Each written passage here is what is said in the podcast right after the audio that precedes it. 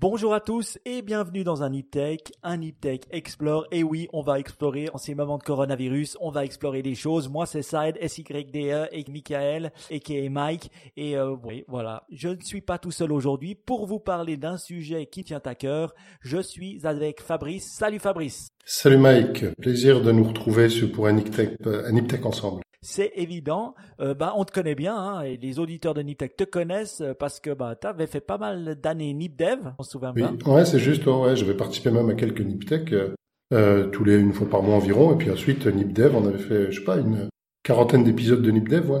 Ouais, t'avais, quand tu avais arrêté, tu avais attristé beaucoup de la communauté parce que comme d'hab, la communauté des développeurs, on était tout contents, nous, hein, dans mmh. la communauté mmh. Nipcast, d'avoir un vrai développeur. Mmh. Euh, et euh, euh, ouais, ils sont assez fidèles et ils adoraient ce guide que tu nous donnais. Mais on n'est pas venu là pour parler de dev. Enfin, on va sûrement en parler, nous connaissant. On est là pour parler bancaire. Alors, du monde bancaire et le Covid-19 ou le coronavirus. Et ça, c'est ça le but de notre Niptech Explore aujourd'hui. Et je vais expliquer pourquoi on voulait en parler. C'est vrai que on a décidé de parler un peu de thèmes différents. Bah là, on est en pleine crise du Covid. À, l'heure où on parle, on est le 8 avril 2020. Euh, euh, Alors, je, le dis hein, pour quand nos petits enfants écouteront l'émission, ils se disaient ah ben au moins ils ont documenté quand ils étaient en plein milieu de la crise du coronavirus, mais aussi parce que les news changent. Est-ce qu'on voit qu'il y a un acteur vraiment important euh, de ce monde-là pour aider les entreprises? C'est le monde bancaire. Et j'ai fait appel à toi. Pourquoi? Parce que tu connais très bien ce monde pour y travailler. tu peux nous expliquer pourquoi. Oui, alors moi je suis pas banquier, je travaille pas dans une banque, mais c'est vrai qu'on a euh, la majorité de nos clients sont des banques. Et donc on travaille régulièrement avec eux. Et puis on a de très bons contacts, on voit leurs problématiques, on voit les, difficultés auxquelles ils sont confrontés, on les aide euh, quand on peut, bon avec les outils informatiques. Et donc, il se trouve que moi, je suis très régulièrement en contact avec les banques, ce qui fait que j'ai quelques insights sur euh, ben, sur leur leur situation, que ce soit maintenant ou que ce soit avant le Covid. Très bien, bah ça c'est une bonne chose. Et euh, c'est vrai, bah on va pouvoir partager moi du côté euh, suisse et puis toi du côté luxembourgeois et français avec pas mal de d'insights où on pourra un peu comparer les choses. Alors, on va essayer de situer le domaine hein, pour commencer, c'est-à-dire les banques euh, actuellement, qu'est-ce qu'elles font? C'est vrai qu'elles aident pas mal des entreprises et les gouvernements les euh, choisissent pour aider les entreprises pour pouvoir fournir euh, des, des, prêts ou faciliter l'accès à l'argent pour les entreprises dans ce moment de difficulté au niveau cash flow. Donc, c'est vrai que les, banques, elles ont un, espèce de rôle assez exceptionnel en ces temps de coronavirus. Est-ce que tu pourrais nous expliquer un petit peu ce que toi tu vois de ton côté, puis après moi j'expliquerai ce que je vois du mien. Alors, peut-être avant d'aller là-dessus, une petite aparté sur les difficultés des entreprises, parce que je ne sais pas si tous les auditeurs euh, on sont confrontés directement à ça, nous, euh, tous les deux, oui. Euh, mais pourquoi une entreprise, même certaines entreprises qui voient leur activité baisser pas tant que ça, peuvent être vite en difficulté pour des problèmes de trésorerie, de cash flow? On connaît dans, les, dans les business schools, on a toujours les exemples, les, les cas d'utilisation où l'entreprise gagne de l'argent, mais fait faillite quand même, parce que à cause des délais entre les paiements, etc. Euh, là, les entreprises veulent continuer à verser les salaires à leurs collaborateurs, et parfois, pour des métiers où la marge n'est pas énorme, eh ben, il suffit d'une baisse d'activité qui soit pas si grande pour qu'ils ne puissent plus faire ça. Et donc, euh, à ce moment-là, ben, il faut qu'ils trouvent une façon d'avoir du cash sur les comptes en banque. C'est tout bête, en fait. Hein. Le, problème, c'est d'avoir un compte en banque qui est suffisamment euh, euh, rempli au au moment de payer les salaires pour pouvoir payer les salaires de tout le monde. Et donc là, la solution, la première solution quand on peut pas, c'est de faire un prêt, d'aller voir les banques et de faire les prêts. Et c'est pas évident pourquoi? Ben Parce que les banques, euh, et encore plus ces derniers temps qu'avant, euh, faisaient une analyse très précise des risques euh, des entreprises avant de pouvoir donner un prêt. Et là, le paradoxe, c'est que les entreprises font des prêts parce qu'elles sont en situation de survie et elles sont donc on est dans une période où ce sont les personnes qui ont les risques les plus élevés qui ont le plus besoin d'argent. Et donc les banques, si elles appliquent les ABAC et leurs algorithmes traditionnels, ben, elles vont donner aucun prêt. D'où la raison pour laquelle on en a tous entendu parler, les États garantissent à 90% les, euh, les prêts dans une dans une, un volume qui a plusieurs milliards, je sais plus je sais plus les chiffres en tête, mais euh, pour plusieurs dizaines de milliards d'euros même, euh, ces prêts-là vont être garantis par l'État, ce qui fait que les banques elles vont pouvoir les les donner sans prendre de risques. Ouais, merci de situer le contexte. C'est vrai que euh, c'est vrai qu'on est dans un moment où, euh, quand on dit dans une crise, cash is king. Euh, le cash est, le king. Et le faire du cash, c'est pas la même chose que faire du profit. Profit, c'est mmh. comptable. Le cash, c'est ce qu'on génère. Et c'est vrai que dans un temps normal, les banques, on a des lignes de crédit, c'est-à-dire, ben voilà, si un mois on a un peu moins de cash, euh, ou on est cash flow négatif, on, on, tire sur notre ligne de crédit bancaire et euh, le mois où on est cash flow positif, on va rembourser cette ligne de crédit bancaire, bien sûr avec un intérêt. Hein, les banques le font. Et c'est vrai qu'en ces temps de crise, on a, on avait, on avait déjà entendu parler en 2008, c'est ce qu'on appelle le credit crunch, c'est qu'on a tendance à plus vouloir prêter. Personne a, tendance à vouloir se prêter et là, c'est vrai qu'avec la réduction de l'activité, exemple dans mon domaine qui est retail, fermeture des magasins, ben, on avait deux choix. Un, le chômage partiel euh, des collaborateurs, chose qui est pas mal utilisée dans toute l'Europe. Et deux, aussi l'accès à de l'argent, à du cash flow rapide avec des emprunts euh, par les banques. Mmh. Et aussi, il faut pas oublier, euh, parce que les choses évoluent très vite, qu'il y a juste avant la crise, les taux d'intérêt sont très bas. Ça, on le sait, elles sont presque là. Et d'ailleurs, il y a même des taux d'intérêt négatifs, puisque les banques, moi je connais plusieurs, enfin quasiment toutes les banques même, quand un compte, euh, un compte courant a plus que de quelques centaines de milliers d'euros sur le compte courant, eh bien en fait le, le détenteur du compte doit payer des intérêts négatifs. C'est-à-dire qu'au lieu de recevoir de l'argent, il doit en payer. Ce qui fait que tout le monde essayait d'avoir le moins de cash possible disponible immobilisé. Et ça, quand on est en période de retournement comme ça où il en faut beaucoup, on passe d'une situation où il était, euh, ça coûtait de l'argent d'avoir de, de, de, du cash où aujourd'hui on en a besoin pour survivre, et ça en quelques semaines, les choses se sont complètement retournées en quelques semaines. Alors là, tu expliques une bonne chose. Il y a eu beaucoup de, de, la banque centrale suisse, elle fait payer des taux d'intérêt négatifs aussi. Pourquoi? Pour faire, euh, elle a essayé de faire baisser le, le, le, franc suisse. En faisant ça, des taux négatifs, elle, elle arrivait aussi à faire payer. Euh, je crois que c'est à partir de certains, euh, un, un, certain nombre de millions, euh, ils devaient payer vraiment un, un, intérêt négatif. Chose qui est encore le cas maintenant. Hein. Euh, mmh. On doit, on paye un intérêt négatif. C'est pas des centaines de milliers d'euros, mais c'est à plusieurs millions sur le compte. mais ça, ça peut assez vite arriver pour les entreprises. Mmh. Et moi, je sais, je connais quelques banques je crois que c'était 700 ou 800 000 euros. Au-dessus de 800 000 euros sur un compte, on commence à payer des aides. Alors, seulement pour le Je croyais que c'était une, exception suisse, mais tu m'apprends que c'est pas, c'est pas seulement le cas. Non, non, non. Euh, voilà, donc en fait, en gros, il y a tous les indicateurs et toutes les pratiques d'avant la crise, elles sont quasiment renversées aujourd'hui euh, à cause de la crise justement. En fait. Et ça, c'est déjà une situation euh, à laquelle bah, tout le monde doit faire face. Il est bon. Et puis maintenant, est-ce que tu peux toi-même nous expliquer du côté de ce que tu vois, de comment est-ce que les banques aident le gouvernement? Ouais. euh, Oui, alors en fait, les banques aident le gouvernement en octroyant le plus rapidement possible des, euh, des crédits aux entreprises. Euh, voilà. Euh, et donc, euh, alors c'est aussi, on ne rentrera peut-être pas dans le détail, mais les effets à moyen long terme de cette, du fait que les banques octroient des crédits. Parce qu'en fait, quand une banque octroie du crédit, elle crée de la masse monétaire à ce moment-là, parce qu'elle met de l'argent sur un compte mhm. qu'elle a pas. Elle doit en avoir en fait une partie euh, qui est pas la totalité évidemment, mais en fait, elle doit avoir, je sais plus si c'est, euh, je crois que c'est 40 euh, Elle doit avoir 40 Elle peut créer jusqu'à 60 en, en nouvelle monnaie. Donc là, en fait, dans ces périodes-là, on va créer beaucoup de monnaie directement. La monnaie, elle est redétruite au moment où les gens remboursent les prêts, mais il y a une période où il y a plus de monnaie, et ça, c'est aussi une, un impact macroéconomique, euh, notamment en termes d'inflation. On devrait voir dans quelques mois ou quelques années, on verra.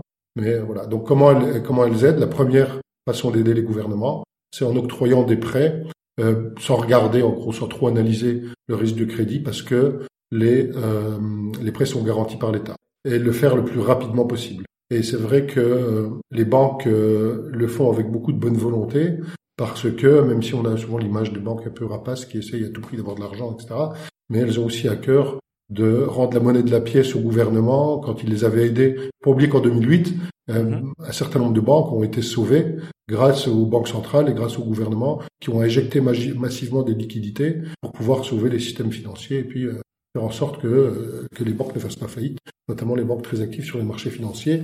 Et moi, pour discuter avec certains directeurs de banques, ils me disent que euh, c'est une vraie volonté de faire ça, de rendre la monnaie de la pièce au gouvernement et bah, c'est vrai que c'est, on avait ce côté où on disait banquier, bankster après 2010, euh, 2008, hein, euh, à, côté, euh, et c'est vrai que ça, ça, ça, leur permet et ça leur redore le blason.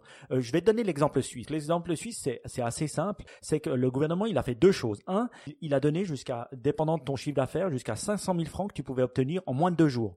Euh, euh, francs suisses, donc ça fait mmh. environ 400 000 euros, et euh, ça dépendait du chiffre d'affaires que tu faisais. Et donc tu devais remplir un formulaire avec la banque avec laquelle tu étais partenaire. Donc presque la totalité des banques en Suisse sont partenaires de l'État. Tu remplissais le formulaire et automatiquement tu obtenais ces 500 000, 400 000 euros à 0% d'intérêt, un prêt sur 6 ans remboursable mmh. sur 6 ans. Donc vraiment taux d'intérêt zéro. Et là, c'était garanti à 100% pour l'État, par l'État. Ça, c'était le premier. Et la mmh. deuxième, il y a ce qu'ils appellent le Covid Crédit Plus, c'est 10% de ton chiffre d'affaires net qui est là. Euh, tu dois faire une un peu plus grosse demande, mais qui t'est fourni en termes de, c'est quand même conséquent, hein, ton chiffre d'affaires net. Et 85% de ce prêt-là est garanti par l'État. Les autres 15, 15% euh, sont garantis par la banque. Et ça, c'est hors de la limite de crédit que tu as normalement avec ta banque. Parce qu'une mmh. ligne de crédit normale, bah, c'est en temps normal. Là, c'est les, deux. Donc, c'est vraiment quelque chose de conséquent. Je dois dire, la suite, euh, pour l'avoir euh, fait moi-même, ça a été très très vite. En deux jours, euh, voilà, ils te versent l'argent, mais aussi parce que tu as une relation bancaire. Tu parles pas à l'État. Tu parles à mmh. ton banquier qui connaît ton qui connaît ta discussion avec toi et puis qui peut très facilement te le faire. Il fallait remplir un formulaire, donc tout était digitalisé, donc c'était pas par téléphone ou par email, rien de tout ça. Tu devais remplir un formulaire et automatiquement euh, deux jours plus tard, c'était donc c'est mmh. assez dingue. Je sais pas comment ça se passait euh, euh, chez vous. Alors les, moyens, je connais pas les moyens qui sont. Est-ce que c'est un formulaire, est-ce que c'est en ligne? Je sais que c'est aussi très rapide parce que c'est c'est une nécessité, donc c'est aussi très rapide. Après, de ce que j'ai vu, mais je j'ai peut-être pas tout vu, j'ai pas vu passer de choses à 0% ni en France ni au Luxembourg. C'est peut-être le cas, moi j'avais entendu du 0,25%, euh, mais c'est peut-être le cas, il y a peut-être du 0 aussi, je sais pas. Et euh, que c'est par contre c'est 90% qui est garanti par l'État.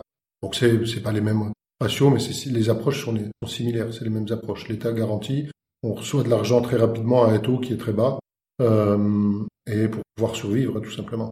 Et, et ça, je dois dire, quand on, écoute un peu, ça c'est le modèle européen, donc on voit beaucoup d'Européens avoir fait. Si on le compare au modèle américain, euh, c'est vrai que le modèle américain, ils sont en train de le mettre, ils ont quoi, trois, quatre semaines? Un, ils n'ont pas le chômage partiel comme nous. Donc ça, je dois dire, ça aide quand même les entreprises d'avoir le chômage partiel. Euh, chez nous en Suisse, ça se passe comme ça. Il faut remplir un formulaire, donc assez détaillé, et après, tu es remboursé deux fois par mois. Euh, ah, mais c'est toi qui payes les collaborateurs, et après, tu es remboursé par la caisse de chômage. Comment ça se passe chez vous, le chômage? Bah, Chez nous, il faut faire une déclaration au début de mois de ce qu'on des collaborateurs qui seront normalement au chômage partiel. Euh, ensuite, il y a 80% du salaire qui est remboursé. Oui. Euh, et euh, il, y a, il est remboursé, euh, il y a une, un premier versement qui est presque immédiat. Et en fin de mois, on déclare la réalité de ce qui a été fait. Et là, il y a un réajustement qui est, qui est appliqué en fonction de si on a eu plus ou moins. Il y a un réajustement qui est, qui est, qui est appliqué. Euh, est-ce que, tu penses que les entreprises laissent 80% du salaire des personnes ou ils rajoutent les 20% Alors, je sais que nous, on, fait, on rajoute les 20%. Nous, en fait, c'est complètement transparent pour les collaborateurs. C'est-à-dire qu'ils ont tous les mêmes avantages, ils, ont droit à congé, ils cotisent pour la retraite, etc. Mais j'avoue que c'est la seule entreprise que je connais qui fait ça. Tous les autres fait 80. Ah, les autres, en fait, ils versent 80%. Et j'entends même des entreprises qui déclarent des collaborateurs au chômage partiel sans même leur dire, ce qui est dangereux.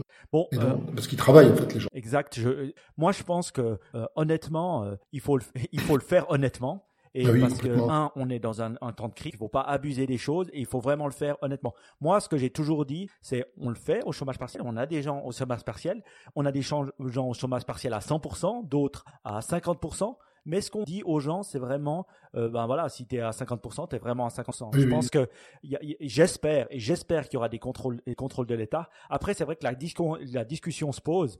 Euh, est-ce que on paye 80% ou 100% La question se pose euh, la durée. Est-ce mmh. que la durée de la crise va durer deux mois, trois mois, six mois? C'est un peu ces questions-là qui, qui, vont donner lieu à, euh, à, à, la, à, la, réponse de mm. devoir payer les salaires full, un petit peu euh, comme, comme ce qu'on est. Il y a aussi une autre mesure qui est assez utilisée en fait, qui est les, ce qu'on appelle les congés pour raison familiale. Donc en fait, je crois que, alors je sais plus c'est combien, mais en tout cas chaque personne a droit à deux, trois jours par an. Quand les enfants sont malades, en fait, ils peuvent se mettre eux-mêmes en maladie pour garder les enfants pendant deux, trois jours par an normalement, et là c'est remboursé par la caisse, la caisse sociale. Et là, pendant toute la période-là, en fait, les personnes, donc un seul par couple, et l'autre n'a pas le droit d'être en chômage partiel, euh, peut se mettre en congé pour raison familiale pour garder les enfants. Et là, c'est payé à 100% par la caisse, par des prestations. Et là, c'est 100%. Et c'est parce que c'est vrai que en plus de cette problématique, on a encore, bah voilà, les écoles fermées. Ah, donc bah euh, c'est vrai. Moi, j'ai euh, jusqu'à maintenant eu la chance que ma femme, euh, bah voilà, elle a, elle pu prendre ses heures supplémentaires et voilà, donc elle peut plus s'occuper des enfants euh, que que moi. Donc j'ai eu ce soutien-là qui m'a permis vraiment, ça, ça, ça, a été facile pour moi, hein, un peu ces quatre premières semaines. Et puis donc là, j'en suis très reconnaissant que ça, que, ça, arrive. Revenons un peu à ce monde bancaire. Donc on est arrivé, on a dit bon les crédits, on a dit qu'il y a différents types de crédits. Moi j'expliquais le côté suisse, toi t'expliquais un peu ce qui se passe en France. Et comment tu penses que les banques se font de l'argent avec ce système-là? Par exemple, si c'est à 0%, comme euh, ce que je t'expliquais sur ces 500 000 francs. Comment elles se font de l'argent? Elles vont facturer l'État pour euh, cette prestation? Alors, je pense pas qu'elles facturent l'État, ça m'étonnerait, parce qu'encore une fois, il y a cette, euh, cette histoire d'ascenseur renvoyé qui, qui fera que l'État sera déjà en, grosse difficulté quand même. Parce que les, les États eux-mêmes vont devoir emprunter beaucoup d'argent sur les marchés internationaux, dans les banques centrales, pour pouvoir, pour pouvoir garantir tous ces milliards et pour pouvoir injecter, qui vont injecter énormément d'argent aussi. Tous, tous ces remboursements de salaire dont on parle, Mhm. Euh, c'est l'État qui les paye, hein, les remboursements, les congés, les euh, congés pour raison familiale, c'est l'État, le chômage partiel, etc. Donc le, les États vont avoir besoin d'énormes, vont s'endetter énormément aussi. Euh, et donc je pense pas qu'ils vont en plus payer les banques pour faire ça. Euh, en tout cas, j'en ai jamais entendu parler. Euh, comment ils se payent? Alors ils vont. donc déjà, moi j'ai vu qu'il y avait quand même un peu d'intérêt, de taux d'intérêt, oui. qui, qui qui sont là. et aussi, il y a aussi un autre aspect, c'est comme 90% des des prêts, enfin du montant des prêts est garanti, ce qui fait que les risques encourus par les banques euh, sont beaucoup plus faibles que en situation normale, parce qu'il y a toujours une provision pour risque qui est faite dans les dans les banques. Il y a BAL 2 qui explique, en fait, c'est une, réglementation Internet BAL 3 maintenant internationale qui décrit quels sont les fonds propres que les banques doivent, doivent avoir en fonction des prêts, etc., etc. Et là, euh, les 90% étant garantis par les États, ces provisions pour risque, on va avoir des volumes de prêts euh, et les ratios entre les volumes de prêts et les provisions pour risque vont être complètement différents d'habituellement. Et donc ça, c'est aussi un coût en moins pour les banques. Ah, donc euh, il y aura aussi un coût en moins pour les banques. Euh, et euh, il y a quand même un petit différentiel d'intérêt. Mais je pense pas que ce soit avec ça non plus que les banques se fassent beaucoup d'argent. Ça va. En fait, ce que je me dis, c'est que ça va pas forcément résoudre les difficultés financières euh, auxquelles elles étaient confrontées. Par contre, euh, c'est l'occasion quand même de changer l'image. Euh, peut-être si on fait un petit euh, flashback avant la crise, quelle était la situation des banques Il y avait quand même euh, une... toutes les banques étaient... Enfin, fermaient leur agence pour faire des économies. Toutes les banques avaient des, et notamment les retail, hein, encore plus que les autres, avaient des mesures de diminution de, des coûts, mais drastiques. Il y avait beaucoup d'agences qui fermaient, etc. Et pourquoi? Parce qu'une banque a deux sources de revenus, le différentiel de taux, donc la différentiel, la différence entre le taux auquel elle prête l'argent et le taux auquel elle l'emprunte sur les marchés, et dans une période comme ça, c'était depuis quelques années maintenant, et comme maintenant tout le monde dit que ça peut durer pendant encore très longtemps, les taux sont très bas, proches de zéro. Euh, le différentiel de taux, il est minime, et euh, aujourd'hui, faire des prêts immobiliers, eh bien en fait, ça rapporte même pas d'argent aux banques, parce que ce qu'elles gagnent, ça couvre tout juste les frais. Et la seule raison pour faire des prêts immobiliers, c'est que c'est des prêts à 20-30 ans, et donc ça fidélise les clients. Euh, c'est la raison principale pour continuer à faire ce type de prêt-là. Pour les prêts à la consommation, c'est différent parce que les taux sont plus élevés. Mais en tout cas, ils ont une difficulté à se faire de l'argent avec ce différentiel de taux. Et l'autre, ce sont les commissions, où en fait, pour avoir une carte bancaire, pour avoir un compte courant, pour avoir, etc., eh ben, on paye des frais pour ça. Et ça, c'est aussi une source de revenus historique. Maintenant, l'accès au compte et aux moyens de paiement, c'est devenu une commodité. Euh, parce que c'est offert par des fintechs. Euh, on, on, a parlé souvent d'un Niptech de N26, de Revolut, etc., etc., où en quelques jours, vous avez une carte bancaire avec des couvertures qui a le même niveau de, de performance et de couverture qu'une qu'une carte d'une banque. Vous avez un compte sur lequel vous pouvez, avec Hannibal, un IBAN, pardon, sur lequel vous pouvez verser les salaires. Vous avez les, les, les, les services de base d'une banque gratuitement, voire même avec du cashback, c'est-à-dire que vous allez être rémunéré pour avoir ça. Ce qui fait que les banques, elles peuvent pas, euh, elles peuvent pas combattre ça, donc elles étaient quand même en difficulté un peu structurelle. Et là, elles ont l'occasion de montrer. Et les seules choses qui n'étaient pas encore autant répandues, c'était les frais, les prêts. Et les seuls aujourd'hui qui ont la solidité financière pour faire ça, ce sont quand même les banques. Et donc c'est l'occasion aussi de remontrer le rôle des banques de, euh, de voir que euh, en période de difficulté comme ça, de crise, c'est quand même bien d'avoir ces acteurs-là, parce que si on avait que des Revolut et des N26, oui. euh, ça serait beaucoup plus compliqué. Parce qu'eux, ils gagnent pas d'argent, ils perdent même de l'argent euh, aujourd'hui. Je parlais euh, ben, à un responsable bancaire, il nous, il expliquait que c'est vrai que c'est un moment de grand travail pour les banques. Euh, beaucoup d'emprunts, beaucoup de choses, donc elles sont très occupées et puis contentes, euh, contentes de le faire. Après, c'est vrai que moi j'ai deux comptes, un N, N, N26 et un Revolut. ce que j'ai remarqué, c'est que pour N26, c'est un compte que en euros Donc, euh, pas, automatiquement, tout argent que je que je mettais sur N26 transformé de Suisse à euro, chose que j'aime pas du tout, donc j'ai arrêté de mettre de l'argent. Et deux, euh, aussi Revolut, de là à, le transformer en mon compte salaire, il faut avoir vraiment confiance en la banque. Et quand on sait qu'elle a euh, elle a Pinu euh, était une banque qui respecte sur les règles, je parle de Revolut, hein, mais qui semble avoir, euh, c'est pas en Ukraine, mais ailleurs, euh, ah, pays de l'est, où le où le chanteur Noir Désir a tué sa femme. Ah, euh, en Lituanie. Lituanie, c'est ça. En te le disant, euh, on se rappelle, comme quoi l'histoire, l'histoire m'est restée. Voilà. Et euh, je me suis dit bon, en temps de crise, je fais plus confiance à ma banque suisse plutôt qu'à Revolut. Donc de là à switcher mon compte salaire euh, sur une banque comme ça, je, mm. je le, je le fais pas encore volontiers. Oui. Mm. Et toi C'est clair. Alors moi non, mais je connais des, des gens qui, euh, qui le font. Plus des, des, plus jeunes. Moi je le fais pas parce que c'est plus parce que j'ai pas changé en fait mon habitude. Mais euh, alors avant la crise, j'aurais, je me serais dit sans problème. Maintenant, euh, je sais pas trop en fait. Euh, mais bon, est-ce que est-ce que maintenant Revolut va a plus de risques de faire faillite maintenant que, en tout cas pendant la crise, qu'avant? Je pense pas. Euh, je suis curieux de voir comment tout ça va se reconfigurer encore une fois. Comment les images, les perceptions par les acteurs euh, économiques de, des banquiers vont. Mais moi, ce que j'entendais dire, euh, c'est que finalement, c'est comme des collaborateurs ou des humains, ils vont avoir tendance, j'entendais ça dans certains podcasts, l'humain va avoir tendance à aller plus vers les grandes entreprises, ils sont un peu mmh. plus sécures pour avoir un peu la garantie de son garantie. On n'a jamais vraiment une garantie à part des fois quand on travaille pour l'État, mais je dis euh, d'avoir un peu plus cette sécurité de l'emploi.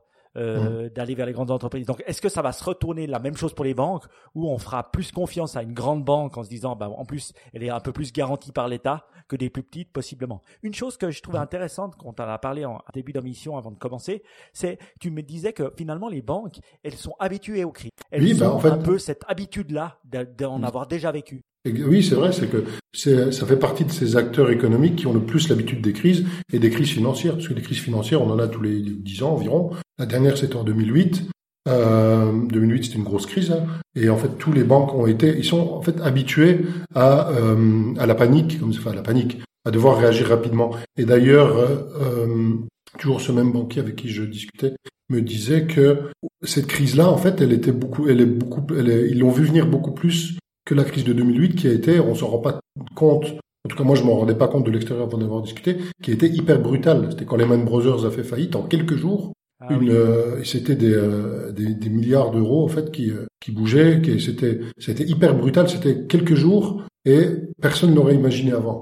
Alors que là, c'était plus long. On, les gens, on, a déjà entendu parler du, du, coronavirus en Chine depuis quelques temps, etc. Et finalement, pour les banques, euh, c'est pas si soudain que ça. Et ce à quoi ils ont fait à faire face aussi est assez différent. Parce que là, encore une fois, aujourd'hui, les banques sont considérées, par, en tout cas au Luxembourg et en France, par les gouvernements comme un acteur, euh, je sais plus comment, c'est quel est le terme, euh, un acteur nécessaire en fait à la vie, euh, à la vie de de l'économie. Oui. Euh, un peu comme euh, quelqu'un de food euh, essentiel, on dirait. Ouais, voilà, essentiel. mais quelqu'un qui vend de la nourriture ou qui quelqu'un qui fait des transports, comme ça. oui, voilà, ou comme les comme les télécoms aussi, en fait. Oui. Hein, comme les télécoms, etc. Ça fait partie des infrastructures de base euh, qu'il faut pouvoir garder en fonctionnement pour que le pays puisse continuer à continuer à travailler. Et finalement, donc là, les banques, alors qu'avant elles étaient les, les victimes complètes de la crise, Aujourd'hui, alors elles le sont aussi un peu, mais encore une fois, elles ont beaucoup d'activités.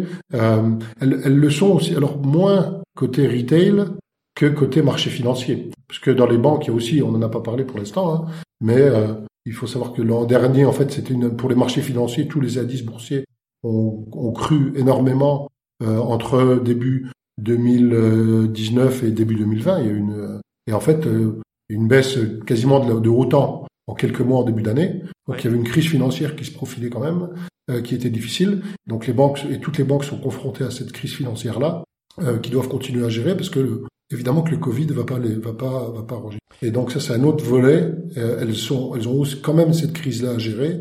Et côté retail, euh, elles ont du travail, mais c'est moins une crise. Ça peut être c'est quand même moins une crise que que, que les sur le marché.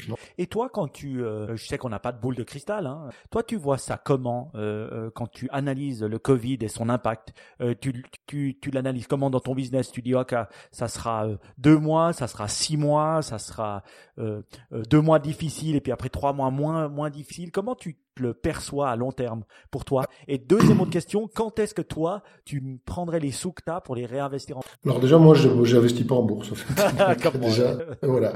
Non, bah, bah, j'investis dans des entreprises, dans d'autres choses. Enfin, je fais, je fais différemment, mais pas, dans, pas en bourse. Euh, donc ça, je le referai pas. C'est même pas tellement parce que je pense pas que ce soit que ce soit bien d'un point de vue rentabilité. Hein, c'est pas ça du tout. C'est très bien. C'est parce que un, je j'ai pas de, je me lève pas tous les matins pour voir le truc. Pour ça, ça me ça m'ennuie plutôt que que ça me passionne d'aller voir ce qu'il faut faire, comment euh, est-ce qu'il faut, de quelle position il faut sortir, etc. J'y pas, j'y prends pas de plaisir et j'aime bien quand même m'intéresser au, au truc là où je mets de l'argent. Donc euh, donc je sais pas. Euh, par contre, euh, enfin non, je sais pas, je le mettrai, remettrai pas en bourse. Ensuite, la, la, la question, bon, moi je, je, suis dans le business du développement informatique, donc à long terme, euh, ça va pas être un problème pour ce métier-là. Pourquoi? Ben, Parce que tous les outils mhm. qu'on met en œuvre maintenant, en fait, tous les tous les, les solutions sont des outils informatiques euh, encore plus que jamais. Et je me faisais la réflexion, c'est marrant parce que euh, on était assez, enfin critiqué, je sais pas si c'est le bon mot, mais en tout cas montrer du doigt les, notamment les jeunes ou les, euh, je sais plus, les no-life euh, qui sont euh, devant leur PC, enfermés dans leur pièce, etc. Toute la journée devant leur ordinateur, etc. Et qui communiquent avec personne. Mais là, tout le monde est confronté à ça, est obligé de le faire. Et alors que c'était, bon voilà, c'est plus anecdotique, mais c'est marrant de, de, se faire la remarque. et donc l'outil informatique, il est utilisé partout. et toutes les entreprises elles vont avoir maintenant dans leur plan de secours, bah, comment on fait si tout le monde est confiné à la maison? Qu'est-ce qu'on fait? Comment on fait pour continuer l'activité? Et ça, ça passera par des systèmes d'information qui sont sécurisés, qui permettent le travail à distance, qui sont aussi plus automatisés quand il faut, etc., etc. Donc, du boulot pour les développeurs. Donc ça, c'est à moyen long terme. Euh, à court terme, euh, c'est plus la question de comment on va pas qu'on va l'aborder aujourd'hui, puisque de toute façon, moi, j'en sais rien. C'est comment on va sortir de cette crise-là. Ouais. Comment est-ce qu'on va sortir tout doucement, pas? Est-ce qu'on va pouvoir retourner au travail? Qui va pouvoir retourner au travail? Comment? Et ça, alors là, est-ce que ça va prendre un mois, deux mois, six mois? Est-ce que peut-être que ça prendra six mois et puis hop, renouvelle vague, il faut tout le monde à la maison? Ça, on ne sait pas combien de temps on va être, euh, on va être perturbé par ça. Moi, ce que j'entends, bon là, c'est pas secret, c'est que côté des écoles euh, en France et au Luxembourg, euh, ça va plus rouvrir cette, année scolaire-là. Ça redémarre en septembre. Bah, là, je peux te donner l'exemple chinois parce que je parlais, je parle souvent avec euh, mes amis chinois. Euh, encore aujourd'hui, je parlais avec, avec, lui et il m'expliquait que les écoles n'ont pas encore ouvert. Donc, dans certaines euh, elles ont ouvert la semaine dernière dans certaines, euh, dans certaines provinces chinoises, mais euh, par exemple lui, il habite Shenzhen et là c'est pas encore ouvert. Donc je veux dire, et ça a fermé le 26 juin, janvier. Donc février, mars mm. et on est en avril et potentiellement voilà trois mois. Donc tant que les écoles n'ouvrent pas, la disruption sur l'élément familial, la disruption sur sur, sur l'économie sera là. Coronavirus ou pas coronavirus. Mm, J'ai une question toi, tu parlais de digitalisation, c'est vrai que je pense moi personnellement le plus je réfléchis, je me dis, l'impact sera que tout va être plus accentué. C'est-à-dire, on allait vers un monde digitalisé. Cette digitalisation, elle a, elle a eu, elle est dix fois plus rapide maintenant. Elle va encore aller plus vite. On allait vers un monde de e-commerce. Le e-commerce va encore plus grandir. Donc, comment tu vois cette digitalisation dans les banques? Est-ce que un, le coronavirus a eu un impact, j'imagine, sur le télétravail ou ce que tu vois Est-ce que eux, maintenant, ils se, ils se digitalisent encore plus? Et si oui, est-ce qu'il y a des pistes de digitalisation dans le monde bancaire? Alors, en fait, dans le côté relation avec les clients, les banques étaient déjà bien digitalisées. Parce que quasiment toutes les banques, en fait, on avait, sauf pour euh, aller chercher de l'argent, chercher du cash, pour ceux qui en avaient besoin, et sinon on pouvait quasiment tout faire à distance. Il y avait quand même pour les prêts où les gens aimaient, euh, aimaient bien avoir une relation physique qu'ils peuvent pas avoir. Donc là, tu le disais tout à l'heure, les choses se sont accélérées. Mais sinon, tous les outils sont là pour gérer complètement ces comptes à distance. Après, la, problématique, elle est plus que tout le monde n'est pas habitué à faire ça, alors que là, tout le monde doit le faire euh, vraiment. Et donc là, c'est plus une, une question d'éducation, notamment les personnes âgées, qui sont, euh, qui doivent elles, à tout prix rester confinées. Euh, comment elles, elles, gèrent tout ça, c'est, c'est pas évident. Et pour tout, même pour les histoires d'attestation, etc. Moi, je, c'est, c'est, euh, je vois il y a ces attestations qui sont maintenant électroniques. Je sais pas si vous avez ça en Suisse. Non. Mais en France, alors en France, en fait, je sais pas si tu as entendu, quand tu sors dehors, tu es obligé d'avoir une, de signer une attestation toi-même qui dit à quelle heure tu sors, parce que tu n'as pas le droit de sortir plus d'une heure environ, et ce que tu fais aussi. Tu as seulement un certain nombre de, de t'as quatre ou cinq cas qui sont autorisés. Et tu dois hmm. cocher le cas, et puis euh, normalement prouver que tu es, bien en train de faire ça, et pas en train d'aller euh, faire euh, et ben, ces trucs-là, c'est téléchargé sur Internet, et ça doit avoir un wording bien spécifique, et puis euh, tu dois l'imprimer et le signer. Euh, ben, ceux qui n'ont pas Internet ou ceux qui n'ont pas de d'imprimantes, tout simplement, ben, ils sont déjà embêtés. Hein. Et euh, il y a aussi pas mal, toi tu disais que tu as acheté une imprimante à cause du coronavirus, j'entendais dans l'émission. Oui, je viens de l'acheter et je viens de la recevoir. Donc elle est à côté de moi, c'est une Brother. Tu l'as reçue. Voilà, on la montrera, c'est une mmh. Brother. Alors elle m'a pas coûté très très cher, mais elle a mis 4 semaines. Ah Donc au bah. moins je vais pouvoir imprimer des trucs pour mes enfants là. Ils me l'ont déposé ce matin, je l'ai pas encore connecté. Mmh. Donc mais elle a l'air pas mal, elle scanne, elle truc. En tout cas, elle est volumineuse. Moi qui m'étais promis de jamais avoir une imprimante de ma vie, euh, je vais je vais comprendre ce que c'est une nouvelle imprimante. Donc je me réjouis mmh. du gadget. Je vais je vais je vous en dirai plus dans un autre nid tech quand je l'aurai euh, quand je l'aurai mis euh, demain. Je trouve je trouve intéressant. Vas-y, vas-y. Je disais, euh, vas-y, continue parce que tu vas peut-être continuer sur la lancée là. Moi, je voulais évoquer un autre, un autre aspect aussi de. Non, je, me dis, c'est toujours intéressant. Digitalisation. Je vais te donner un exemple qu'on a en Suisse. Alors, on parle du secret bancaire suisse. Je vous, je vous dis juste la vérité. Il n'y a plus de secret bancaire. Il y a en Suisse puisque maintenant on a des, et c'est la même chose au Luxembourg puisqu'il y avait, il y a des lois avec tous les pays européens ou autres. On est obligé de donner les données. Donc, je pense que dire, alors, bien sûr, il y a des banques sécurisées avec des données plus sécurisées que d'autres, où il y a des pirates qui auront peut-être moins accès parce que les banques se protègent un peu mieux mais au terme de secret bancaire, ça n'existe pas. Ah, mm. Mais ils ont eu des challenges euh, pour commencer à passer les frontières. Par exemple, à Genève, euh, j'ai entendu des cas où, ben voilà, euh, déjà ils étaient dans des bunkers pour tester ben, leur disaster recovery plan, mm. qu'on appelle comme ça, hein, le, pour voir. Et, ils faisaient travailler des gens dans les sous-sols de, de, certains Swisscom ou certains providers. Et à Genève, il y a aussi beaucoup de frontaliers, mais qui pouvaient plus passer la douane. Et ils pouvaient plus passer de toute façon la douane avec leur ordinateur. Donc tout de là ils ont dû refaire travailler les gens remote, donc aller à l'encontre des règles de sécurité mm. qu'ils avaient fixées au temps du secret bancaire, de dire non, vous n'avez pas le droit de passer euh, avec un ordinateur de, la Suisse à la France. Voilà, mm. tous ces trucs comme ça qu'ils ont dû revoir, euh, et puis aussi voir des, disaster mm. recovery plans. Est-ce que tu as eu des petites infos sur ça? Ouais, dans les anecdotes autour de ça, c'est que donc effectivement, donc dans les plans de disaster recovery, il y a la partie système informatique, mais il y a aussi, euh, je sais qu'au Luxembourg, par exemple, les, les gens qui opèrent des data centers ont aussi des salles pour que si le bâtiment euh, du, du, client brûle, eh ben en fait, ben les gens ils peuvent venir travailler dans la salle là. Et ils ont un certain niveau de, de, de, de, service entre platinum, gold, etc. Euh, silver. évidemment, personne prend le niveau platinum où la salle elle est toujours à disposition pour ce client-là. Donc en fait, personne n'aurait jamais imaginé que tout le monde aurait besoin de ça en même temps.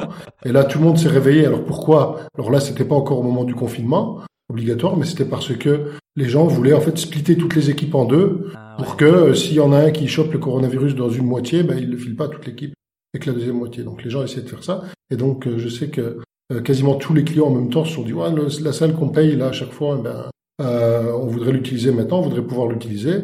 Ben, comme très peu avaient le niveau le plus élevé, ben, il y en a une bonne partie qui pouvaient pas, et c'était une vraie, un vrai problème pour les, les prestataires puisqu'ils n'avaient pas de solution à ça non plus. Disons ceux qui vendaient les disaster recovery plans. Bah moi j'ai fait de l'audit dans une autre vie donc euh, je me souviens hein, on auditait ça, on disait bah voilà l'audit informatique, oui vous devez y penser. Puis on se dit toujours ça va jamais arriver, euh, mm. le lac va pas nous inonder et puis euh, il va pas avoir de tremblement de terre. Mais là voilà un cas bien spécifique. Et puis comme tu on a des disaster recovery plans sous-sol et puis on va mettre les gens ensemble dans les sous-sols à 250 on peut pas à cause du ah coronavirus. Donc c'est vraiment un angle qui vient nous toucher qui est totalement autre euh, mmh. et que je sais que bah, le monde des auditeurs euh, se feront un malin plaisir à venir euh, contrôler mmh. dans le monde de la banque et dans les autres mondes par les temps. Mmh. Et aussi quand on quand on regarde les toutes les menaces, parce qu'on voit en fait, on dit bah voilà, l'humanité en court à la perte, etc. Et des menaces. Hein. Toutes les menaces, c'était quoi? C'était la pollution, le réchauffement climatique, les virus informatiques qui vont tout péter, qui vont bloquer l'électricité, etc. Il y avait tout un tas de choses mais euh, la menace d'un virus qui vient de nulle part comme ça, qui est même pas très, euh, enfin si, il y a des morts. Euh, pas dire qu'il y a pas beaucoup de morts, hein, mais c'est pas non plus Ebola, c'est pas des, c'est pas comme on voit dans les films où euh, dès que tu chopes le truc, t'as 9 chances sur 10 de mourir. Hein, c'est loin de là, donc il est, il est dangereux, mais c'est pas non plus, c'est pas à des niveaux super élevés. Et ça, en fait, on l'avait jamais vu venir. Et c'est pas, c'est pas l'informatique qui l'a créé. C'est pas Google, c'est pas Facebook, c'est pas, oui. C'est pas, c'est même pas la pollution d'ailleurs. Alors c'est bien sûr que le fait de pouvoir bouger beaucoup très rapidement dans le monde euh, facilite la propagation, euh, mais c'est des choses, c'est, c'est un signe noir hein, pour ceux qui aiment euh, Nicolas, alors plus long exactement, c'est Nicolas Taleb. Ah, le Black Swan. Ouais, Black Swan, voilà, c'est un signe noir exactement. Et, euh, et donc on est obligé, en fait, personne n'avait jamais pensé devoir à un moment donné faire ça. Personne. Ça, et du coup, il y a l'aspect que je voulais évoquer, c'était il y a aussi une chose auquel sont confrontées les banques, c'est la fraude. Ah, Parce que les entreprises, sans y être préparées, elles ont mis tout le monde à télétravail. Alors bon, déjà certaines ont un système informatique qui n'était pas forcément euh, hyper euh, quand elles ont dû ouvrir leur système informatique géré par eux-mêmes. Euh, là, je suis, je sais que c'est pas la, la qualité ni d'Amazon, AWS, ni de Google, de, de, Google App, etc., qui est ni de Azure chez Microsoft. Hein. Et là, les gens qui étaient dans le cloud sont bien contents d'être dans le cloud parce qu'ils ont le même niveau de sécurité qu'avant maintenant pour accéder à leurs fichiers, à leur application, etc. Mm-hmm. Alors que ceux qui ouvrent leur système de fichiers qu'ils ont chez eux, c'est plus compliqué. Euh, donc il y a cette sécurité-là, mais surtout la sécurité euh, humaine. Le fait que le comptable qui soit à la maison, qui fasse les opérations par un système informatique qui est hyper sécurisé, hein, d'accord, mais euh, qui n'ait pas l'habitude en fait de devoir euh, être sollicité, parce qu'en plus il y a un stress. On est sollicité pour faire des paiements, pour faire ça, etc. et donc les fameuses fraudes au président, où en fait je reçois un mail de mon directeur général qui me dit faites-moi un virement sur ce compte-là, de ce compte-là dans l'heure, parce que j'en ai de, besoin de façon urgente et là je, je suis plus disponible pendant les quatre heures qui viennent. Euh, si c'est vraiment la même adresse mail, la même signature, etc., le directeur financier ou le comptable, il se pose deux fois la question en lui disant ben non, je voudrais bien lui confirmer, euh, il me demande de le faire, mais je vais quand même pas le faire. Euh, parce que je suis pas capable. Il m'a dit qu'il n'était pas joignable. Mhm. euh, ou je vais essayer de le joindre, c'est compliqué. Et ça, il y en aura des fraudes comme ça, c'est sûr. sûr Nous, on, on, avait vu une vague il y a deux ans ou trois ans de ce justement euh, de ces vagues au président. Et depuis lors, nous, on avait vraiment euh, coupé toute possibilité de faire des paiements par téléphone ou des paiements par fax. Donc vraiment, mhm. et puis bien contrôler dans vos contrats bancaires que ça, ça a été enlevé. Parce que souvent, le banquier, s'il reçoit un coup de fil et puis que dans votre contrat, c'est permis de faire un virement euh, par téléphone, il va le faire. Euh, si mmh. c'est permis par fax, il va le faire. Donc moi je pense que euh, on n'est jamais à 4 heures près. Je veux dire, il faut, il mmh. faut je crois qu'il faut aussi beaucoup communiquer. Donc là, c'est aussi aux responsables informatiques et à tout le monde de ah quand on voit un, email ou un, spam qui peut être considéré comme fraudulé, de le dire, de le dire, de le dire, de le dire aux gens. Mmh. Et on le répète jamais assez. On croit être sur nos gardes jusqu'au jour où on l'est pas. Et voilà. Et je pense que ouais, je pense que les banques elles doivent être surattaquées. Les gars ils savent euh, qu'ils sont sous l'eau, donc euh, ils, sont aux aguets. Donc. Euh, mmh. Mais même en fait, sans même parler des systèmes informatiques, moi je connais un, directeur financier qui à un moment donné reçoit un coup de téléphone de quelqu'un, il dit voilà je suis Monsieur Attel, homme d'affaires machin, je suis en contact avec le PDG de la boîte, Monsieur Attel, qui est en train de faire un investissement. il veut surtout que ce soit pas connu de ses associés, il ah veut le faire tout seul. Il veut faire l'investissement. Euh, donc il m'a demandé de vous contacter. vous, euh, enfin, il faut que vous soyez complètement discret, le plus discret possible, même pas lui en parler à lui d'ailleurs. Alors ils l'ont pas dit comme ça parce que ça fait gros. Hein. Mais euh, et il dit alors vous faites-moi un virement, vous avez bien tel compte dans telle banque, oui oui, voilà le solde du compte, il les c'est ça, oui oui, à ou à telle date c'était ça exactement. Ben faites un compte, un virement de un million de ce compte-là vers le compte là. Euh, pour avec telle référence, voilà. Et, le, et pourtant, le, le directeur financier, c'est un copain qui est hyper prudent. Hein. Euh, Mais il s'est dit, il a failli tomber dans le truc. Il a dit, mais, ah, il a dit, il a, il, me, disait en fait, il n'a pas dormi de la nuit. Et le lendemain matin, il a dit, je vais quand même lui demander pour voir. Et ben, c'était pas vrai. et c'était tellement bien fait que, euh, que et là, et, ah ouais, et après il passe par le système informatique normal avec le avec le, le stick, euh, le certificat électronique et tout. Hein. hein. Et d'ailleurs nous on travaille dans les même ça ça fait du business après. On travaille sur des solutions basées sur l'intelligence artificielle pour détecter ce type de fraude. Ah, parce que ce sont des partir l'argent. Exactement. Ouais. Ah ouais, ça, parce que ce sont parce que ce sont des euh, des, euh, des paiements inhabituels qui sont complètement inhabituels. Donc on peut, même s'ils restent dans la zone euro, ils sont pas détectés par tout ce qui est euh, AML, anti-money laundering, parce que ça va pas dans des pays un peu louches, etc. Mais ce sont quand même des paiements habituels. Et donc, euh, qu'on peut freiner pendant 24 heures ou qu'on peut freiner pendant quelques, et ou qu'on peut redemander un peu comme le two-tier authentification euh, de dire euh, ou des choses comme ça. Non, je pense mm. que c'est bien. Même si, euh, même si une autre tendance dans le système bancaire, c'est tout ce qui est paiement pas à l'intérieur de la zone euro, où maintenant avec instant payment entre deux banques du secteur de, la zone euro, il est possible de faire un paiement qui prend quelques minutes. Et donc là, en fait, une fois que le paiement est fait, ben, c'est fini. Il hein. faut aller récupérer l'argent, c'est beaucoup plus compliqué. Donc ça, c'est aussi des choses qui sont, c'est cool d'avoir l'argent qui part tout de suite, mais maintenant, en termes de sécurité, c'est aussi, euh, ça à gérer différemment aussi. Toujours être sur nos gardes. Un thème dont je voulais parler, c'est un peu, euh, bah voilà, nous on est des geeks, euh, on, on adore la, la, technologie, donc finalement, j'avoue, euh, pour moi, j'ai jamais pensé qu'il y aurait autant d'adoption de la technologie aussi grâce à notre confinement et ce que le coronavirus a fait. Donc je, je vois un avantage, c'est que les gens euh, les IT supports, ils vont avoir beaucoup moins de travail parce que les gens apprennent à se débrouiller tout seuls et à mmh. savoir qu'ils doivent aussi utiliser l'informatique et que l'informatique est leur ami. Donc de plus en plus, j'adore parce que je leur explique comment changer leur micro. Ça, c'est ils sont vraiment tous nuls là-dedans euh, sur la petite barre de Windows ou tout. Et puis je leur partage mon écran et puis je fais un peu le. Et puis j'essaie de leur montrer que souvent c'est pas l'informatique euh, le problème, c'est pas l'IT, c'est eux. Donc voilà. Mais voilà. Les gens en tout cas apprennent beaucoup et puis je suis content de ça parce que je pense que on en avait bien besoin. Mais euh, que je voulais parler avec toi, c'est un peu, c'est-à-dire toutes les gens qui n'ont pas accès à un e-banking, puisque ben voilà, souvent plus âgés, font tous leurs paiements en cash. Euh, voilà, Qu'est-ce qu'il y a, euh, selon toi, comme solution maintenant pour eux? Ils ont un, pas le droit de sortir parce que souvent ils ont plus de 65 ans. Deux, euh, ils ont l'habitude d'aller faire leur paiement en cash, mais comment eh ben Là, en fait, il n'y a pas de solution de ce que je connais. Hein. Euh, il y a même, c'est même beaucoup plus de difficultés parce que, en tout cas en France, il y a beaucoup de distributeurs qui sont même plus accessibles du tout. Ah, et donc, je sais que les postes sont ouverts et je voyais en fait, il y a les, les queues, des queues énormes, des gens qui attendent 2-3 heures devant les guichets de poste pour aller retirer de l'argent. Euh, pour pouvoir euh, bah, faire des achats, pour pouvoir manger tout simplement. Hein. Euh, et il y a, je sais qu'au au Luxembourg, par exemple, il y a encore même au Luxembourg, qui est pourtant un peu comme la Suisse, un pays assez riche, il y a des gens qui vont au, dans les agences postales, en fait, pour se faire rembourser directement les prestations euh, qu'ils payent chez le médecin. Parce qu'en fait, ils doivent, ils payent chez le médecin, le médecin donne l'ordonnance, mais après, ça c'est remboursé par la caisse, mais c'est pas automatique. Et donc, en fait, comme les, les gens qui n'ont pas d'argent, qui n'ont pas les moyens, Dès qu'ils sortent de chez le médecin, ils vont chercher le cash euh, dans une agence, euh, souvent une agence postale d'ailleurs, parce qu'avec l'ordonnance, eux, ils peuvent le faire et ensuite ils reçoivent l'argent de la caisse. Donc il y a encore des, des, et pour toutes ces personnes qui sont euh, euh qui qui, qui pas l'habitude d'utiliser la techno ou alors qui n'ont pas qui ont pas suffisamment de, de moyens pour le faire, ben, ils sont un peu bon. Heureusement, il y avait le compte Nickel en France. Je ne sais pas si voilà qui est dans les bureaux de tabac qui permet à, à tout le monde d'avoir euh, très facilement une carte. Donc ça, ça doit aider quand même. Euh, le fait d'avoir du sans contact, c'est tout bête aussi, mais que tout le monde est content quand on n'est pas obligé de toucher avec son doigt les touches. Euh, les touches. Moi, ce que je suis pas content, c'est que je trouve qu'il devrait quand même augmenter un peu la limite, parce que c'est vrai qu'en tout cas pour nous en Suisse, c'est 40 ou 60 francs. Fait quoi, avec la carte.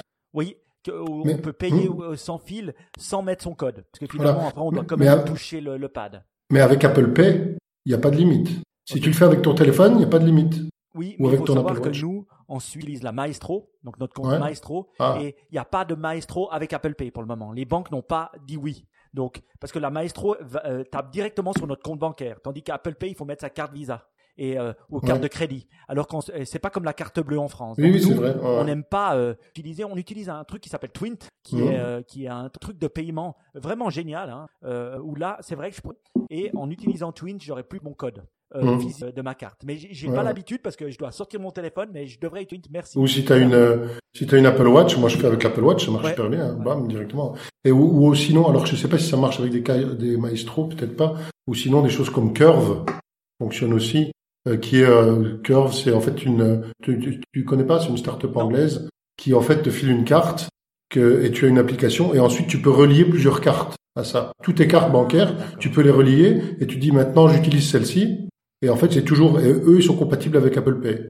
Donc en fait c'est toujours la même, en frontal c'est toujours la même et après ça utilise soit de la banque A, soit de la banque B, soit de, euh, voilà. Je parlais à, à une banque et il me disait c'est vrai, ils savent qu'à terme ils vont devoir rentrer dans le système, le système Maestro suisse va devoir rentrer dans Apple Pay, mais mhm. ils essayent de pousser au maximum parce que pour eux c'est un avantage compétitif. C'est pour ça qu'ils ont poussé Twint et ils se sont même unifiés tous ensemble, ce qui est assez rare hein, pour créer ça. Mhm. Et j'avoue que ça fonctionne incroyablement et c'est très suisse Maestro. Euh, les Allemands ça aussi, ils aiment pas payer à crédit. Euh, Au Luxembourg, on a aussi. Hein. Ouais, ouais. Et, et, et c'est vrai que euh, ils essaient de repousser ça parce que bah qu'est-ce qu'ils vont faire Apple? Ils vont avoir les données, ils vont avoir toutes tes données de paiement qui sont après, qui te connaissent mmh. encore mieux que eux parce qu'ils auront tes paiements carte de crédit, ils auront mmh. tes paiements, ils pourront traquer ton téléphone et en plus ils auront tes paiements maestro. Donc ils essayent de se dire comment mieux l'utiliser encore plus loin longtemps eux. D'accord. Mais ça, euh, alors je connais pas le détail. C'est vrai que j'entends souvent ça. Mais moi, pour moi, ils les ont pas les données de paiement parce que euh, ça reste sur le téléphone. En fait, tout reste sur le téléphone. Ah oui. Dans le truc, c'est un peu comme les données santé. Okay. Les données santé, en fait, elles sont même encryptées dans leur data center à eux. Euh, et en fait, si tu euh, même les, les cartes, c'est même pire que les données parce que quand tu quand tu fais un, un backup restore sur Apple, chez Apple par exemple, tes données santé, si tu as encrypté ta sauvegarde, tu peux les récupérer. Si tu l'as pas encrypté, tu perds toutes tes données santé. Mais toutes les cartes enregistrées, tu les perds systématiquement. Il faut tout ah. réenregistrer. Donc pour moi, ils n'ont pas les données de paiement. Je pense pas qu'ils les aient. J'ai jamais vu. Euh, je, je pense pas. Mais maintenant, je suis pas sûr. Hein. Mais pour moi, ils les ont même pas ces données-là. Euh, mais bon, dans la dans la direction dans laquelle ils veulent aller. Euh, en plus, euh, d'être un peu ton partenaire euh, à qui tu fais confiance plutôt que d'autres à qui tu fais moyennement confiance. Et, mmh, et, je crois avoir entendu ça. Je crois que tu as raison parce que j'avais entendu ça sur. ils expliquaient comment ils, allaient jouer avec les cartes de crédit. Mmh. Bah voilà, ils sont devenus bah voilà un provider de cartes de crédit, hein, Apple, en se liant avec un des grandes banques américaines.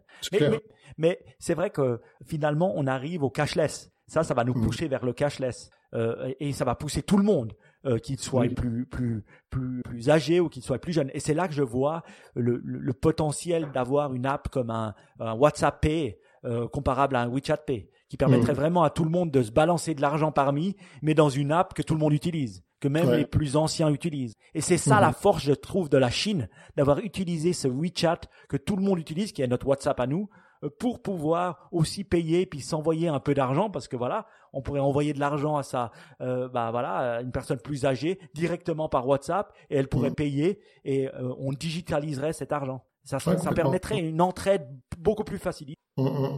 Oui, complètement. Ouais. On peut. Alors, pour des gens qui sont tous dans le dans, le système Revolut, par exemple, on peut le faire très facilement aussi avec les apps Revolut. Ça. maintenant, c'est vrai que le paiement in-app, euh, avec Apple Pay, ça marche pas mal aussi, hein, de faire du paiement. Je sais pas si tu as déjà utilisé, mais paiement, utiliser Apple Pay pour faire un paiement dans une app directement, ça marche plutôt pas mal aussi. Donc il y en aurait bien intégré, très, très bien intégré. C'est bien intégré. Maintenant, c'est moins culturellement, ça se fait moins, et il faut quand même passer d'une d'une app à l'autre. C'est pas comme dans WeChat, tu as tout dans le dans la même exactement. Moi, je suis, moi, j'ai un compte euh, PayPal depuis 2000, bien plus, et dès que je fais moins confiance à quelqu'un, j'utilise toujours euh, PayPal. Hmm. C'est-à-dire euh, comme ça, euh, c'est eux qui euh, sont les qui, qui, ont sont qui ont qui donnent les données à l'app. alors pour un Amazon ou pour un Apple, c'est vrai, j'aurais tendance à donner ma carte de crédit, mais le plus souvent possible, je peux payer avec PayPal. C'est fait parce hmm. que je me dis il y a, une couche additionnelle de sécurité. Est-ce que j'ai raison de penser bah, en fait, moi, ma carte de crédit n'est pas hmm. comme n'est pas partout. Oui, mais en fait, s'il y a ceux qui font 3D Secure, normalement pour le, la sécurisation du paiement, en fait, elle est euh, bon là c'est bien sécurisé que c'est la banque qui, qui le fait. Euh, et euh, après, c'est vrai qu'ils peuvent toujours avoir euh, tes données et, les, perdre. faire des, et, les perdre ou même faire des après faire des opérations parce que certaines fois les, les, les opérations. Mais en fait, quand je crois que non, je crois qu'ils ont réussi à reculer le truc. Mais quand les paiements sont pas faits avec 3D Secure, euh, si tu euh, te fais, euh, si tu vois un débit, tu peux demander à ta banque qu'elle te rembourse le truc. Et c'est en fait le commerçant qui a pris le, le paiement qui est qui a pris qui prend tout le risque, qui prend tout le risque. Donc donc ça veut dire que si quelqu'un achète avec ta carte, donc te vole tes données, avec ces données-là fait un achat, que cet achat-là il est pas fait avec s'il est fait avec 3D Security, il pourra pas, d'accord? Parce qu'il y a une troisième authentification. Et s'il est fait sans 3D Secure, le moment où tu vas demander le remboursement au commerçant, ben c'est lui qui sera obligé de te rembourser, toi, euh, parce que c'est pas toi qui as fait le truc. Euh, moi, je trouve intéressant euh, ce, cet additionnel sécurité. Je pense que ben, le machine learning va venir mettre un peu d'intelligence dans tout ça. Juste pour, pour, pour l'anecdote, toujours, euh, quand donc ça veut dire que vous, on a remarqué que sur Amazon, il n'y a pas de 3D Secure. Hein. Sur Amazon, on fait yes, voilà. Et en fait, Amazon a fait des tests de qu'est-ce que ça leur coûterait de, euh, de mettre en place 3D Secure. Et je crois que c'était près de 40% des transactions qui arrivaient pas au bout. Wow. Ils perdaient 40% des transactions en chemin. Parce que les gens, et donc ils ont dit, on prend le risque, euh, on va pas mettre en place ce 3D Secure systématique, et on est OK pour prendre le risque parce que le, le coût, en fait, était plus faible de prendre le risque de, de laisser, euh, Bon bah voilà, on a dévié, t'as vu, on est tellement geek qu'on a dévié du coronavirus et de la négativité à euh, des, des, paiements euh, cashless. J'espère que vous avez aimé en tant que moi. Euh, est-ce que tu as quelques petits mots à dire supplémentaires à ce sujet? Banque, coronavirus, monde bancaire, où on va? Bah, Alors on va, je sais pas, mais ce qui est marrant, c'est que on va... La, la, question que vous avez déjà évoquée, c'est est-ce que finalement on va tout reprendre exactement comme avant? Oui. exactement, je pense pas parce que on sait que ça a existé une fois. On sait, même on entend, bah, peut-être que maintenant on aura ce type de, de, de pandémie tous les 5-10 ans, on ne sait pas trop. Euh, voilà, donc en fait tout le monde va se préparer. À, Qu'est-ce qu'on fait si ça arrive? Au minimum, tout le monde va être prêt, va essayer de se préparer pour qu'est-ce qu'on fait le jour où ça arrive de nouveau. Euh, après, le, ce qui est ce qui est difficile, c'est comment l'empêcher. Oui. Parce que ça, c'est un truc, c'est on a beau dire ouais, ça va tout nous changer, etc. On va tout faire différemment, mais on a beau faire tout ce qu'on veut différemment, ben, comment tu l'empêches? On va pas faire tout le monde en télétravail du jour au lendemain pour éviter qu'il y ait le, un Covid de nouveau. Hein. On va pas enfermer tout le monde chez eux. Donc, à mon avis, on aura beau faire ce qu'on veut, empêcher une nouvelle truc, un nouveau, une nouvelle soupe de, pan de, pangolin contaminée par une chauve-souris euh, au, fond de la Chine, euh, qui, euh, on ne sait même pas si ça vient de là, mais bon, peu importe ça, on ne pourra pas l'empêcher. et, et donc, mais par contre, on va mettre en place les mesures pour pouvoir y, faire face et, et aborder aussi, par exemple, le télétravail qui était, on dit, ah bah quand même, euh, il faudrait en faire plus, mais c'est compliqué, etc. Quand on va voir l'impact sur la pollution, on commence à le voir directement. Il y a un impact énorme sur la pollution. Euh, moi, bah, je, vois hein, le, déjà le peu que j'utilise ma bagnole. Ben voilà, exactement. Et puis on voit les avions. Mmh. Euh, ben me montrait euh, ben, le 31 mars 2019 et tous les avions dans le ciel européen la nuit. Puis là, le 31 mars 2020, les avions, mais c'était genre la journée et puis la nuit, quoi. C'était assez fou de, de voir mmh. ça. Et donc je pense que l'impact sera plus plutôt que sur le virus lui-même de dire que cette façon de faire là a des a des effets qui sont euh, qui sont plutôt positifs sur euh, même le, le, le, temps de transport des gens, le stress, etc., etc. Euh, et puis et donc peut-être que ça va favoriser au moins le télétravail où on va voir que des choses qu'on pensait impossibles sont finalement un peu plus possibles et on va mettre on va mettre ce, ça en place.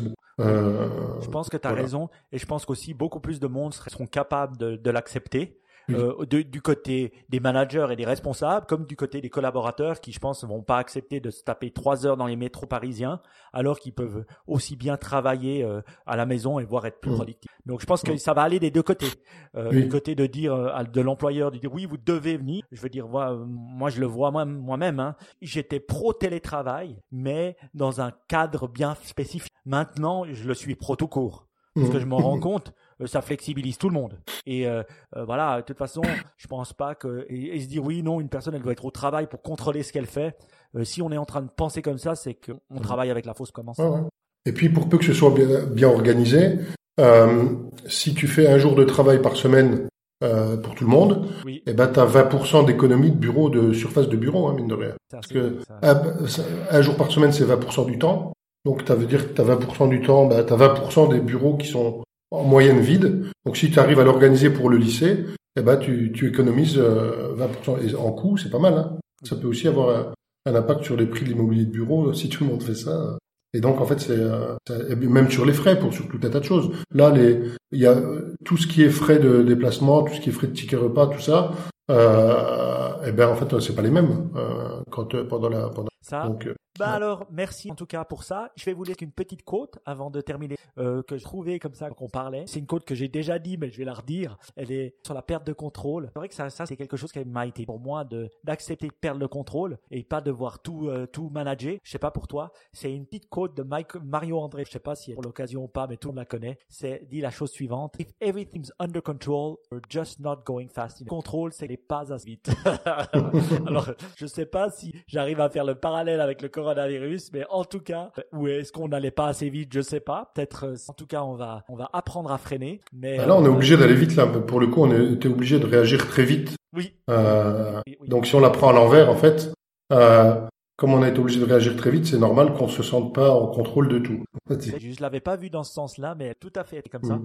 Et puis c'est vrai d'accepter de pas tout compter. Ça, c'est en tout cas un learning que j'ai, que j'apprendrai de savoir que bah voilà, il faut contrôler ce qu'on peut, ce qu'on peut imaginer contrôler, et le reste, ben merci. En tout cas, est-ce que tu peux nous donner deux trois endroits où les gens peuvent te, te parler, s'ils ont envie de discuter avec toi, comment ils peuvent te parler, te dire deux trois mots? Alors sur euh, sur Twitter euh, FXZO euh, et donc là, je suis présent. Je suis pas hyper actif, mais je suis présent. Je réponds euh, régulièrement. Et sinon, le plus de posts, en fait, je fais sur LinkedIn souvent maintenant. Le... Très je sais bien. Bon choix. J'ai pas mal de posts sur LinkedIn. Je trouve que c'est un bon. Euh, on n'en parle pas souvent comme euh, on parle plus de Facebook, de Twitter, etc. C'est un réseau professionnel, mais pas que en fait. Où c'est parce que c'est pas que dans le cadre de. C'est aussi pour son personal branding. C'est intéressant aussi pour des choses qui sont pas que professionnelles au sens de ton entreprise mais aussi pour soi-même, pour se renseigner sur tout un tas d'informations. Moi, je trouve que c'est très riche. Et Donc, je suis d'accord. Euh, et quand on donne du contenu à, à LinkedIn, euh, c'est pas comme un Twitter ou Facebook ou Instagram où il y en a trop. Là, on en cherche encore.